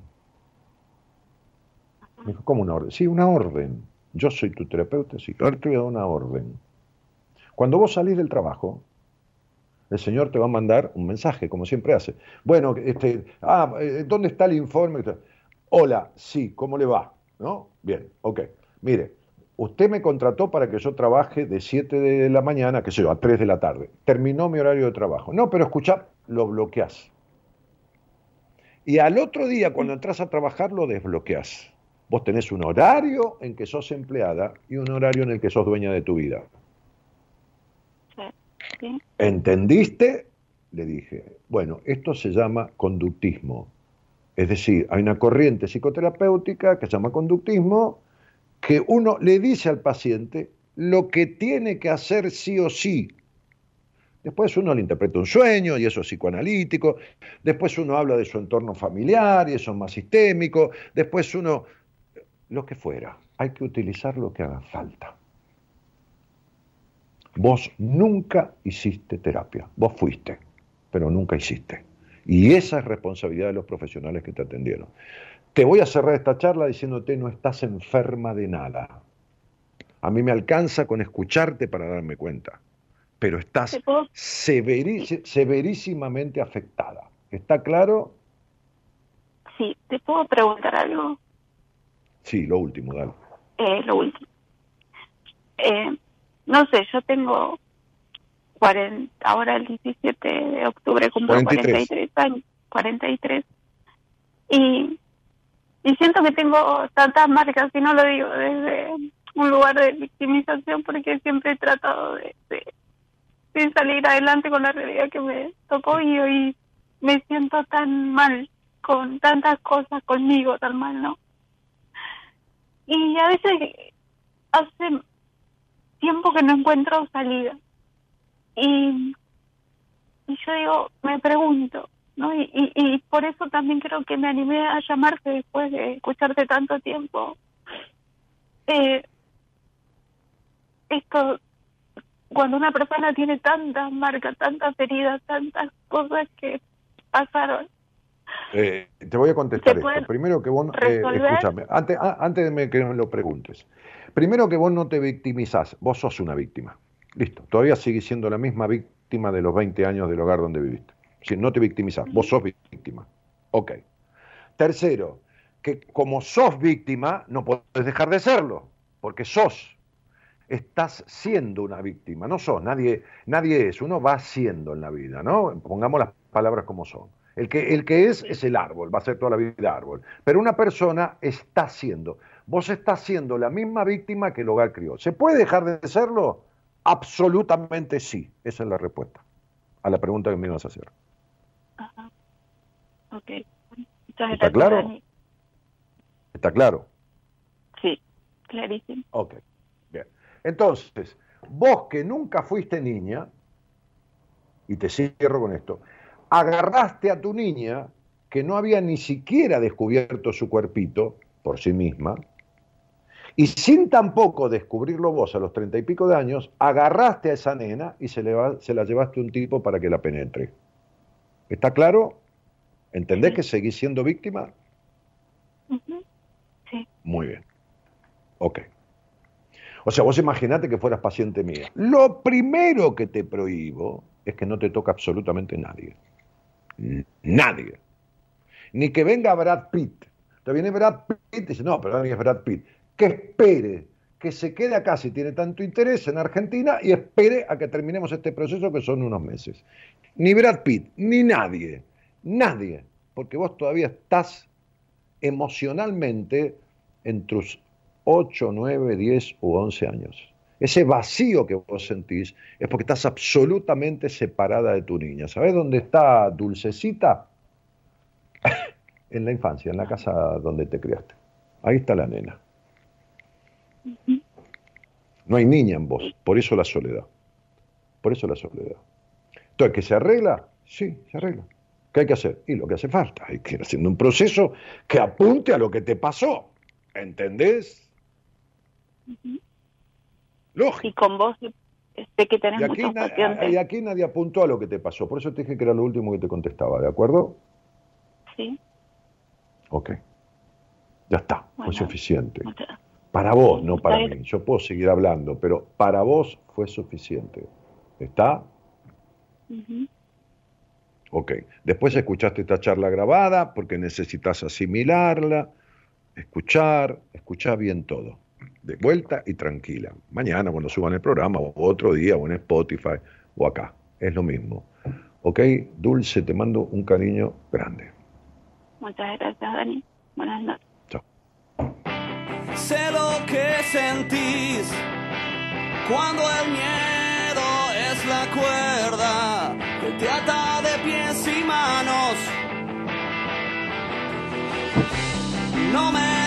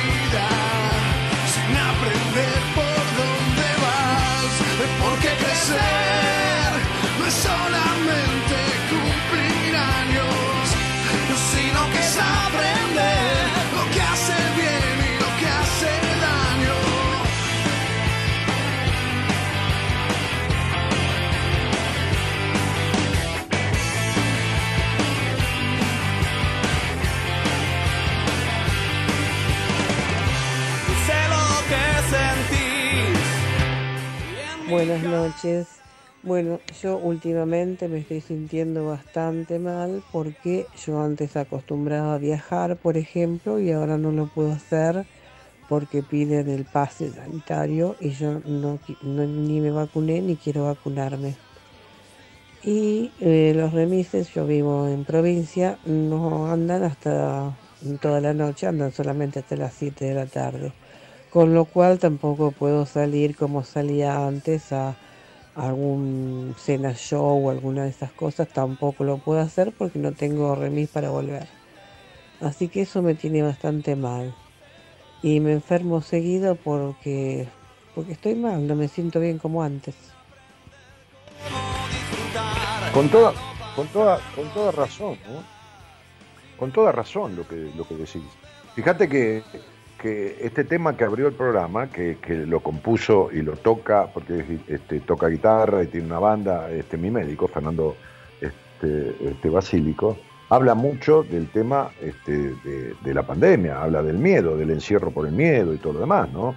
O sea, este, esto es tal cual. Yo hoy hablaba con un taxímetro, voy a tomar un taxi para ir a 10 cuadras de mi casa, pues saco el auto, entre dar vuelta, entre en un estacionamiento, el microcentro, me sale más caro y pierdo más tiempo. Este, este, tengo que buscar unos papeles, dos minutos, este, a, a- a 10, 15 cuadras de mi casa. Y, y- y- porque el otro día fui con unos amigos y sus esposas a ver un espectáculo al Luna Park y cuando salí no encontré un solo taxi. Y no es porque la gente toda tomaba taxi, porque salimos antes de que termine unos minutos, no había un taxi a las 11 de la noche ni por Paseo Colón ni por la Avenida Corrientes. Entonces me decía este, este taximetrero, que, que era justo dueño y hace 26 años que trabaja con un taxi, este, que de los 40.000 taxis que había en Capital quedaron 10.000, 12.000. Este, y, y- y que, que, bueno, este, muchos choferes eran mayores, en la pandemia dejaron de trabajar, no, no retomaron, vendieron sus taxis, hoy la licencia no vale nada, y, y de noche no salen por el tema de la seguridad y todo lo demás, y te entiendo perfectamente. A vos te está faltando una parte lúdica de tu vida que, que- que es fundamental. El, el objeto de la vida es el disfrute y tu manera de disfrutar era, que yo, yendo a un show, yendo, no importa, una cena show, no, no sé qué, en un teatro, un- a- a lo que fuera, este, a jugar al bowling, qué sé yo. Bueno, es esto. Es entendible, perfectamente entendible, ¿no? Bueno, voy a leer unos mensajes, este, Gerardo. La bocina del tren crea un clima, dice Julio. Ah, vos sabés que el otro día alguien me parece en el Inter, pues, qué sé yo, no sé por dónde, me comentaba y me decía, me encanta esa bocina del tren porque da un aspecto de película. ¿no? claro, viste cuando estás viendo una película y pasa un tren por ahí, se escucha el ruido o, de una ambulancia o de la policía, viste la sirena de la policía que te, son sonidos de la película, ¿no? Este, eh, eh, sí, me decía lo mismo, dice, la bocina del tren, dice Julio Sánchez, crea un clima cinematográfico, agradable a mi parecer, dice él, ¿no? Bueno, muy bien. Este, Dani, tuve que crear otro canal, dice Sonia, para, para escucharte. Bueno, qué sé yo, a veces estas cosas. Eh, Patricia Casale se sale, perdón, se sale o Casale dice, Dulce, te abrazo, me pasó igual, fuerza, que, qué bueno que saliste, cuesta, pero hay que ser fuerte. Este, ah, de que saliste de donde, la relación esa. Este, eh, Dani, me siento cansada que todo me cuesta mucho, poniendo lo mejor con esfuerzo, claro, sí, con motivo, seguir, dice Dori. No, pero no, no, el esfuerzo no sirve para nada, sirve la dedicación. Este, estás yendo por el camino equivocado, si nada te sale, si nada, es que estás yendo por otra ruta, por la que no tenés que ir, ¿no? Este, Carolina Dice, hola Dani, habla, hab- hablamos, qué yo, sí, hablamos, no sé. Este, Natalí Moreno dice, yo me siento bien, pero a veces siento ansiedad y que necesito aire, a veces en ocasiones. Bueno, yo también a veces estoy ansioso. Tenés que ver, a ver si esto es muy reiterativo, ¿no? Este, eh, a ver, un momento, alguno más. Dice, desde los 13 años que te escucho y he leído libros de, tuyos cuando estabas con buenas compañías en Radio Mitre. Bueno, no importa, no es Mitre, debe ser del Plata, pero bueno, no importa. Este, Dulce, sos muy valiente, dice Marina, en contar tu historia. Vamos que vos podés. Sí, ella puede, viste, pero semejante cuestión. Poder puede, ¿cómo no va a poder? Pero, pero no le ayudan. Hernán Maldonado dice, me parte al medio esta oyente, pero más allá de eso está dando un gran paso de hablarlo al aire con vos, Dani, la felicito. Este, Elizabeth dice, yo hago eso, tengo una vida después del horario de trabajo. Claro, que estás... No, no, por supuesto. Este, Guillermo Villarreal dice, ¿cómo estás, Dani? Un placer poder oír y ver el programa. Saludos. Hernán Holgado dice, gracias por asistir. Dani Patricia Cabaña dice, qué hermoso lo que escribiste, Hernán. Bueno, este, bueno, a ver, hola, ¿hay alguien ahí? Hola. Hola Dani. Ah, ¿qué tal? ¿Cómo te va? A ver, tu nombre, Isidro. Sí, Isidro Real. Está bien, está bien, sí, sí, sí, sí. te decía el primer nombre nada más para nombrarte. Este, eh, yo, yo tengo todos tus datos. Che, Isidro, este, ¿y de, y de dónde sos? De San Rafael, Mendoza. Ah, mira. Eh, ¿Y qué haces ahí en San Rafael? Eh, ¿qué- ¿Cuál es tu, tu actividad eh, cotidiana, formal, digamos? Si tenés alguna, ¿no? Eh, sí, eh, soy docente hace 10 años. Ah, mira, ¿en qué? ¿Docente en qué? Eh, de materias técnicas. En, en Ah, en una escuela técnicos. técnica. Sí, sí. Qué lindo, ¿no? ¿Cómo se fueron perdiendo las escuelas técnicas, no? Eh, lamentablemente sí y bueno, eh, por ahora se sigue manteniendo, aunque de a poquito la van desarmando, la verdad. No, es una cosa de loco, ¿viste? Los oficios y todo, yo no entiendo, ¿viste? No. Pero qué cosa, qué manera de destruir todo, flaco. Todo. Qué manera de destruir todos, todos, todo. La educación, la cultura, la economía, eh, la soberanía, este, este, eh, la unión social. la unión- di- digo, desde los últimos 30 y pico, 40 años, ¿eh? no te estoy hablando de ahora, de este gobierno, no, de todos, de todos, de todos. Despacito cada uno hizo su cagada, ¿viste? Sí, total, totalmente, totalmente. Claro, viste como, bueno, vos viste en San Rafael, yo conozco, viste, no, no es un lugar. Sí, en las afueras por ahí hay alguna chacra, viste, pero como hay en Buenos Aires también. Pero es como si todos hubieran sido como los patos de chacra. Viste que hay un dicho que dice pato de chacra, cada paso una cagada. Bueno, Sí, acá tal ha cual. sido lo- ¿Eh? tal cual, tal cual el dicho que dijiste. Claro, cada paso una cagada. Bueno, cada uno su cagada hizo, ¿viste? En un ámbito diferente, ¿entendés? Cada uno su cagada en un ámbito diferente, ¿no? Yo no entiendo. Me cago de risa cuando la gente dice, pero cualquier cosa, ¿no? Está- estamos hablando de lo social, ¿viste, Isidro? No, no, no estamos hablando de política partidaria. Por favor, eh, que a mí ni me interesa. Yo, yo me cago No, de no, no, cuando la gente cuando la gente dice, ¿vos qué, ¿vos qué edad tenés, nene? ¿Qué edad tenés? 37. Bueno, claro, sos, sos chico con todo respeto, ¿no? Eh, digo, cuando la gente dice, a- gente no, algunas personas, eh, escucho por televisión encima, ¿viste? Tipos que tendrían que ser formadores de opinión, ¿viste? No, le debemos a Alfonsín la democracia, pero ¿están en pedo o qué les pasa? ¿Qué le demos a Alfonsín la democracia? Alfonsín fue presidente cuando los militares se le cantaron la bola de dar elecciones y no le debemos ninguna democracia. No fue mártir de nada, ni tres carajos de nada. Y, y yo no tengo nada en contra de Alfonsín, pero viste, estas cosas como esta, esta, esta chica que salió recién al aire, digo, pobre con todo cariño, que, por su crianza, todo, idealizó un tipo eh, para, para seguir cumpliendo con el maltrato. Esta sociedad idealiza a la gente, ¿viste? No, es decir, pone cosas en la, en la gente que nos guía que, que no existen, ¿entendés? Sí, yo, yo creo que también eh, de tanta insistencia se naturaliza esas cosas y, y bueno, de ahí vamos, ahí vamos mal y después cambiar eso eh, es difícil cuando alguien cuando alguien piensa bien lo, lo, lo ven raro, lo dejan de lado. Eh, quizás más estoy hablando del ámbito político, ¿no? No, pero en cualquier ámbito.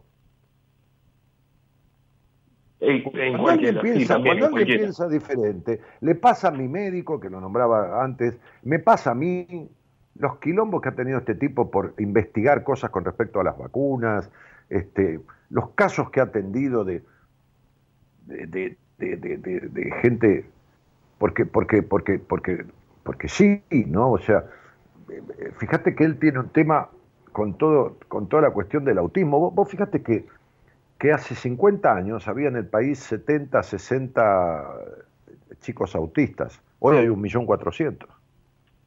Sí, sí. Bien.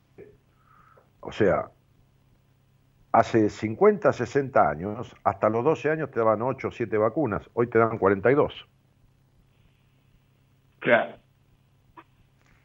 Eh, Entonces, digo, No, eh, no, eh, no, pero- pero cuando es vos la hablas solución. diferente, cuando, cuando, cuando vos de alguna manera eh, te querés salir del pensamiento único, del pensamiento único, ¿no? Del pensamiento único, que, viene desde todos lugares, ¿no? Como cuando en el mundo se instaló la globalización, ¿viste? Era, o sea, había que estar globalizado, si no, si no te caías del, de- del, globo terráqueo.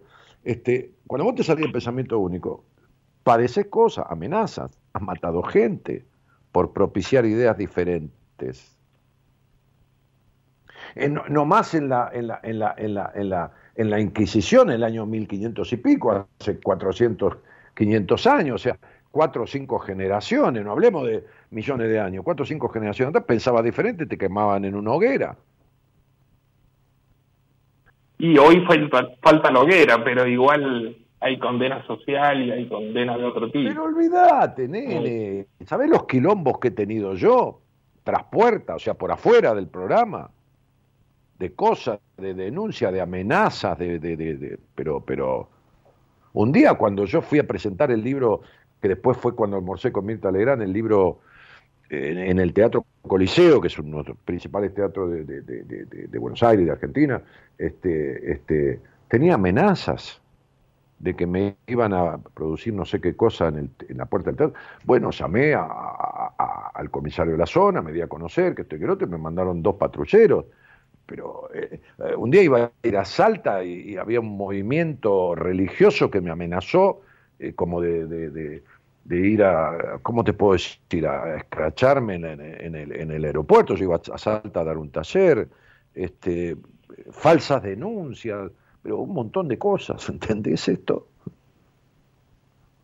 Eh, entiendo, y te sentiste vos encerrado cuando las demás personas las que están actuando de, de mala manera, ¿no? Y uno, uno que puede juzgar o que puede decir lo que está mal, eh, después termina, bueno, termina custodiado o encerrado y, y, y- y está Sí, al revés, tal cual, Isidro. está al revés. Sí, sí, tal cual, querido. Bueno, discúlpame, yo me metí en esta conversación porque justamente hablando de lo que se va perdiendo, y no es que se- no es que se va perdiendo porque se pierde eso, porque se erige otra cosa. ¿Viste cuando tiran abajo una casa pero hacen un edificio? Buah, está bien. Ok, no, se va perdiendo y nada lo sustituye. Hablábamos de la cosa de la escuela técnica, se pierde, pero nada lo sustituye. No, nada. Y Eh, bueno. la, la, la verdad que nada. Entonces la destrucción. ¿Entendés? Porque no es la transformación, es la destrucción, querido profesor. sí, sí, sí, tal cual. Mientras tanto estamos tratando de, de mantener y, y bueno, y, y que sigan los oficios firmes como, como siempre Pero- han existido porque es necesario y van a ser necesarios siempre.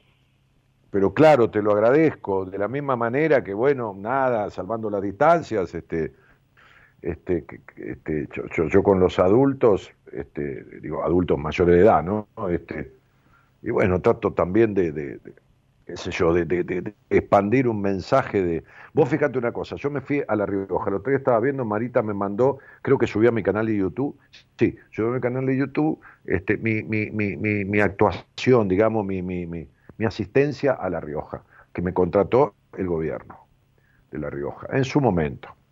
Entonces fui, fui a, presentarme en la Feria del Libro de La Rioja y aparte de firmar libros, que había como dos cuadras de cola para firmar libros, de gente, eh, oyentes míos, este, este, en el salón principal de la Feria del Libro de La Rioja, que es una feria del libro extraordinaria, la organización que tiene, como la hacían, ya no sé si la hacen como antes, qué sé yo, este, este, en un lugar divino, espectacular, este, con varios salones, 240 eventos, presentaciones de autores, todo, en el salón principal, que me acuerdo que era todo con arañas símil, cristal de roca, unas sillas espectaculares, entraron 800 personas, 300 de las cuales quedaron paradas porque había lugar para 500. Entonces Claro, yo di una charla ahí, sí, sí, di una charla, las ventanas abiertas que daban al parque, este, la gente parada en, en- en la galería, todo un quilombo, pero un quilombo de gente que yo, eh, la verdad que me me asombró cuando entré al salón ese, porque bah, este, me emocioné, bueno, este, este, y di una charla eh, como de una hora y media, el tiempo que tenía, bueno, este, claro, ¿de qué le habla la gente? De no someterse, de no vivir en la dependencia de nadie, de no esto, de no lo otro. Me pidieron que fuera a dar un taller a La Rioja, de los que yo he dado por muchas provincias. Quise volver hablé con el director de cultura, el que me había contratado. No me dio ni pelota, no me llamaron nunca más. ¿Sabes por qué? Porque le hablé a la gente de ser dueña de sí misma en una provincia que es un feudo. El mensaje que yo, el mensaje que yo di se leyó políticamente, como si yo hubiera sido, qué sé yo, de la Conte. Yo no tenía un carajo que ver, ni fui a dar ningún mensaje político. Pero todos esta, esta manga de ignorantes, inoperantes y brutos al cuadrado, ¿no? Brutos al cuadrado. Por eso Al cubo. yo, eh, sí, sí, al cubo, bueno. Entonces, este, este, este, este, este, ve, son casas fantasmas, ven fantasmas donde no los hay, ¿no? ven fantasmas donde no los hay, ¿entendés? O sea, vos fíjate que cuando una empresa adepta al gobierno de turno compró Radio del Plata, que era de Tinelli, bueno, rajaron a tipos que tenían un mensaje anti, an- a- a- a- a- ¿cómo te puedo decir? Contrario al gobierno de turno, tipo, qué sé yo, ponele, eh, periodistas que. Y me rajaron a mí también. Y yo hago un programa humanístico. ¿Yo qué carajo tengo que ver con, con el tema político, me entendés? Pero por las dudas, por las dudas porque eh, si este está en la misma radio que están los otros, debe pensar diferente. Pero, y me echaron a mí también. y que ahí está ahí, Dani. ¿Cómo Pero eh, es que creo que es la eh, es lo único donde no donde no se pueden meter con nosotros, eh, que es nuestra forma de pensar. Se meterán en nuestros Claro. bolsillos, se meterán en nuestras casas, en, pero en la forma de pensar no puede. Y No. no, no puede. Bueno, por eso, Eh, por eso, por eso, por eso el psicópata, por eso el psicópata mata a la mujer, o la psicópata mata al, al marido o al novio, porque lo puede encadenar, pero nunca va a saber lo que está pensando. Entonces, no resiste no poder meterse en su cabeza y saber lo que está pensando. ¿Entendés esto? Sí, totalmente, totalmente. Por eso la mata. Esa es la razón. O lo mata, porque hay minas también son psicópatas que han matado tipos, lógicamente. Son las menos que los hombres, pero igual existen. ¿No? Este, eh, esa, esa es la razón por la cual el psicópata la mata. Sí, sí, sí, totalmente. Es el lugar inalcanzable para de cada uno. Tal Es cual. lo único inalcanzable que tenemos. Muy sabio lo tuyo. Muy- me, me- enorgullece estar hablando con vos porque lo que estás diciendo lo tomo. O sea, te lo pido prestado. Me, me encantó como lo definís. Te lo agradezco. Bueno, por favor, no. El, favor. es mío, el honor es mío. Pero no importa si es tuyo o no es tuyo, flaco, ¿qué tiene que ver? Todo es de todos. Cuando alguien pone algo ahí, ¿no? Eh, eh, eh, lo pone en el universo, ya es de todos, ¿entendés? A, a- a veces me dice alguien, che, Daniel, este, mira, yo soy profesor de literatura, no me escribe. ¿Se puedo utilizar tus cuentos? Flaco, están publicados los cuentos, ¿no? Entonces, haz lo que quieras, este, olvidá, pero habrá que pedirle permiso a la editorial. Ningún permiso a la editorial. Usá los cuentos con los alumnos, escribílos en una pared, que sé lo que quieras, le digo. ¿Entendés? Sí. El conocimiento Sí, sí, se comparte, decía el mago Marlín en el libro del Caballero de Armadura Oxidada. El conocimiento se comparte. Por eso yo en los cursos, ahí está mi curso de numerología, está- va- vamos a hacer seminarios de vuelta, ahí está mi curso sobre sexualidad, que están subidos a la página. Yo entrego en el curso y enseño todo lo que sé. Absolutamente todo. Un, un gran docente, Dani. Un Porque gran. Isidro, el conocimiento que te fue dado es para transmitirlo, no es para guardártelo. Tal cual, sí, tal cual. Así lo pienso y espero que todos mis colegas lo piensen de esa manera. Eh, estamos transmitiendo, estamos bajando información quizás eh, y la tenemos que hacer completa, porque si no, no sirve. Por supuesto, imagínate que yo eh, eh, llegó la numerología por un incidente en el buen sentido a mi vida, a través de una novia que tuve, de la cual me enamoré eh, y, me, hablaba de numerología. Bueno, qué sé yo. Yo hacía numerología de café, así como viste quien se juega un truco, no, no, no, digo, eh, con amigos, pero boludeando, no, no, no, no, no. Hasta que un día, no sé, me lo agarré como en serio. Claro, y empecé a descubrir cosas que me fueron dadas, porque no las encontré en ningún libro, y armé un sistema numerológico que es, es asertivo, no asertivo la predicción, asertivo, vos me escuchás al aire, no sé si, si me escuchás de ahora o de antes, y, y vos viste la cosa que le digo a la gente, ¿no? que, que descubro cómo es sin que lo diga.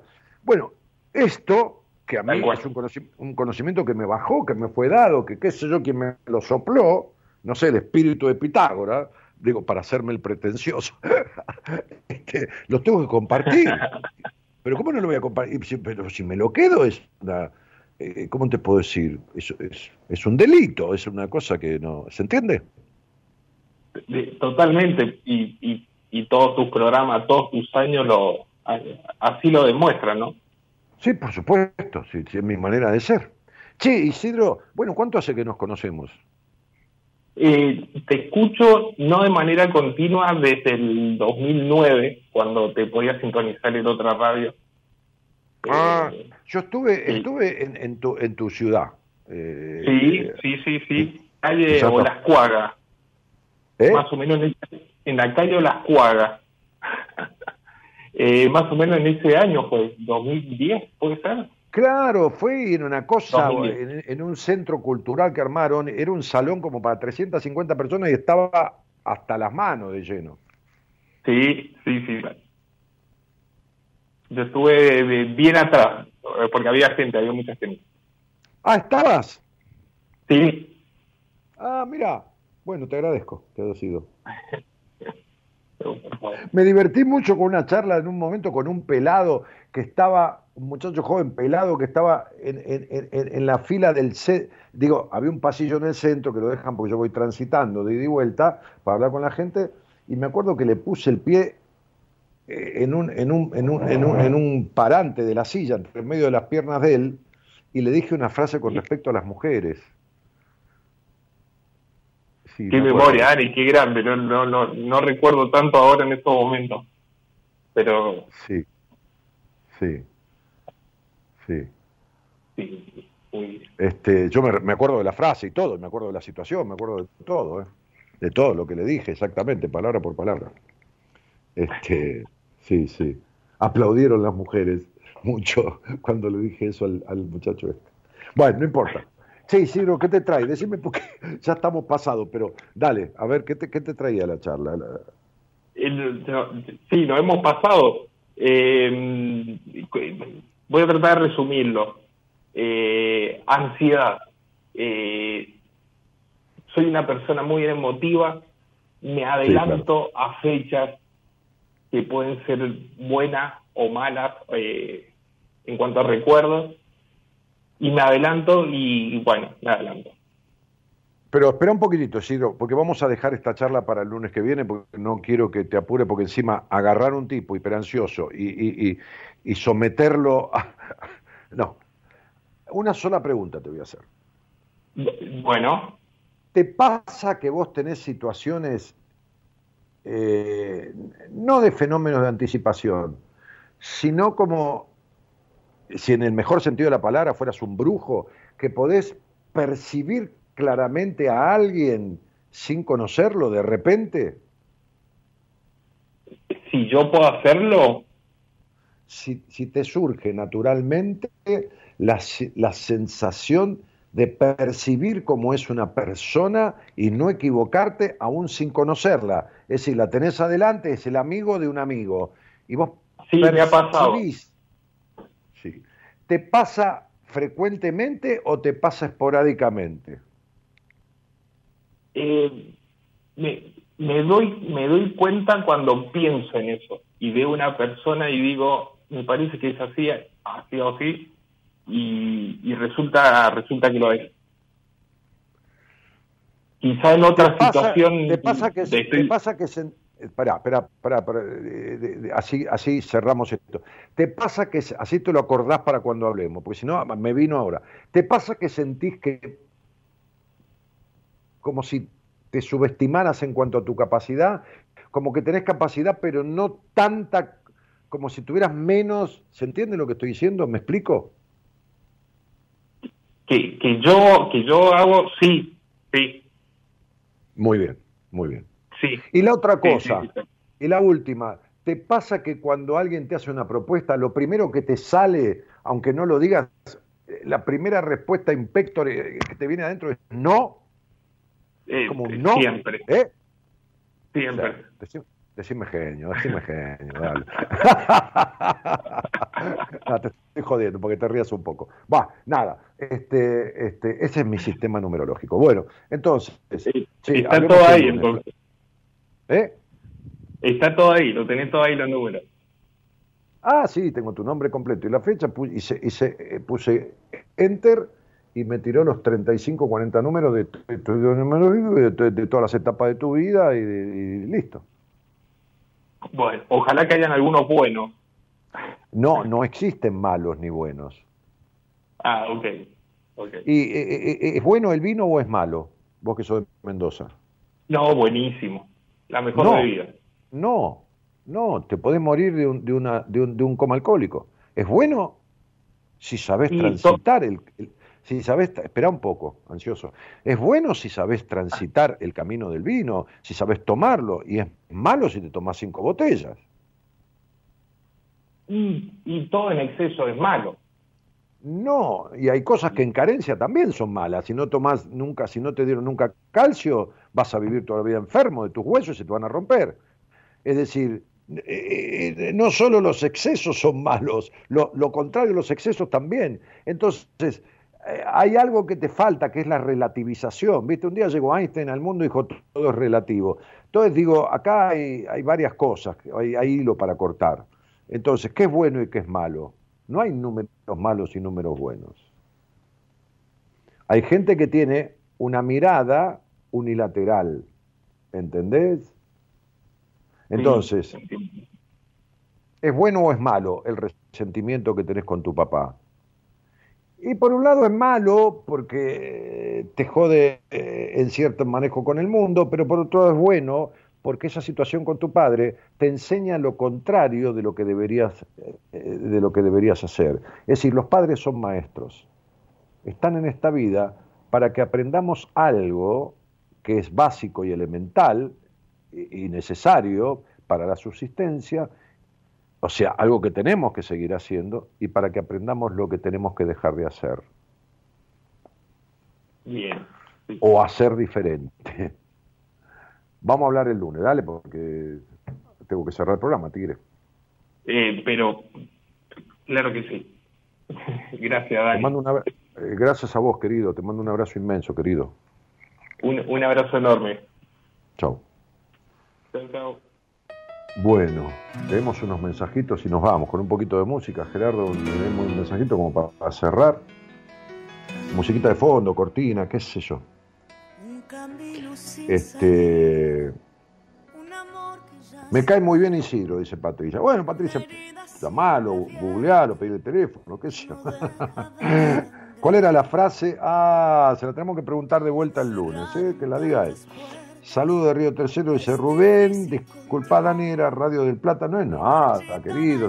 ¿Para qué disculpa? Te lo dije para, para, para tu recuerdo. Jaja, dice Patricia. No, y bueno, pedirle el teléfono. Nosotros te lo podemos dar, salvo que le autorice. Sí, eh, Rodríguez Sarle dice, sí, están generando ídolos en esta sociedad con los políticos y los proyectan con delirio. Sí, claro, tienes razón. Tenés cada dicho, Dani, dice Cristina. eh, Hernán Maldonado dice, abrazo enorme de Temperley, maestro, gracias por estar. Eh, otro abrazo para vos. Lo mismo pensé del tren. Además simboliza el tren de la vida. Muy bien. Mirá cómo le encontraron la vuelta al tren. Voy a dejar abiertas las ventanas entonces. Este, Samila dice, hola Dani, estoy con ataques de pánico, no le encuentro sentido a mi vida. Bueno, Samila, qué sé yo, hablemos, a ver si le encontramos un poco el porqué. Este, muy amable, pero en realidad de vuelta te felicito muchísimo, le dice alguien a, a Patricia o alguien así. Bueno, este, señoras, señores, nos tenemos que ir. ¿Qué estás poniendo de música? A ver, querido. He luchado hasta el cansancio y me cuesta estar de pie. El sabor de la derrota dice que hay que mejorar. De mis sueños derrumbarse es momento de cambiar. Razón para quedarse, nada queda por aquí. Es mejor cambiar el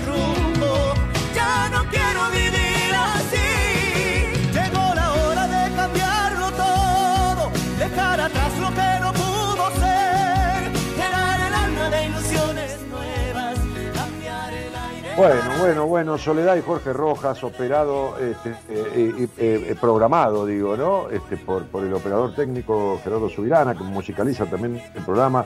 Este, hablan un poco de lo que queremos este, esbozar como idea en este programa, de lo que hablamos al principio, ¿no? No quedarse en lo que nos sirve, ¿no? Sa- salirse de eso, ¿no? Este, hacer lo necesario, y si uno no puede solo, buscar ayuda. Para eso vivimos en comunidad, ¿no? Este, entonces, digo, hace lo que hace falta hacer, ¿no? En la, en la producción, este, la, señorita Eloísa Ponte. La conducción está a cargo mía los días que estoy yo, lógicamente, ¿no? Este, mañana van a estar. Ah, mañana, mañana armaron una dupla, Antonella Padovani y Marcela Fernández. O sea, mañana Anto, la psicopedagoga del equipo, y Marcela, licenciada en psicología, van a hacer el programa juntas. Miren, me encantó que la gente se une y se quiera. Este, Eloísa Ponte decía en la producción, mi nombre es Daniel Jorge Martínez, che, muchas gracias por, por felicitar por el programa, se ve que les ha gustado, y bueno, a veces salen mejor que otras veces, a veces no tan bien, digo, según el gusto de cada uno, ¿no? Ok, pero lo hacemos con ganas, que es lo importante. Buenas noches a todos y muchas gracias por estar. sin salida, un amor que ya se va, una herida siempre abierta que no deja de sangrar. Se cerraron tantas puertas, es difícil continuar y marchita la esperanza, es momento de cambiar. No hay razón para quedarse, nada queda por aquí. Es mejor cambiar el rumbo, ya no quiero vivir así. Llegó la hora de cambiarlo todo, dejar atrás lo que no pudo ser, llenar el alma de ilusiones nuevas, cambiar el aire para después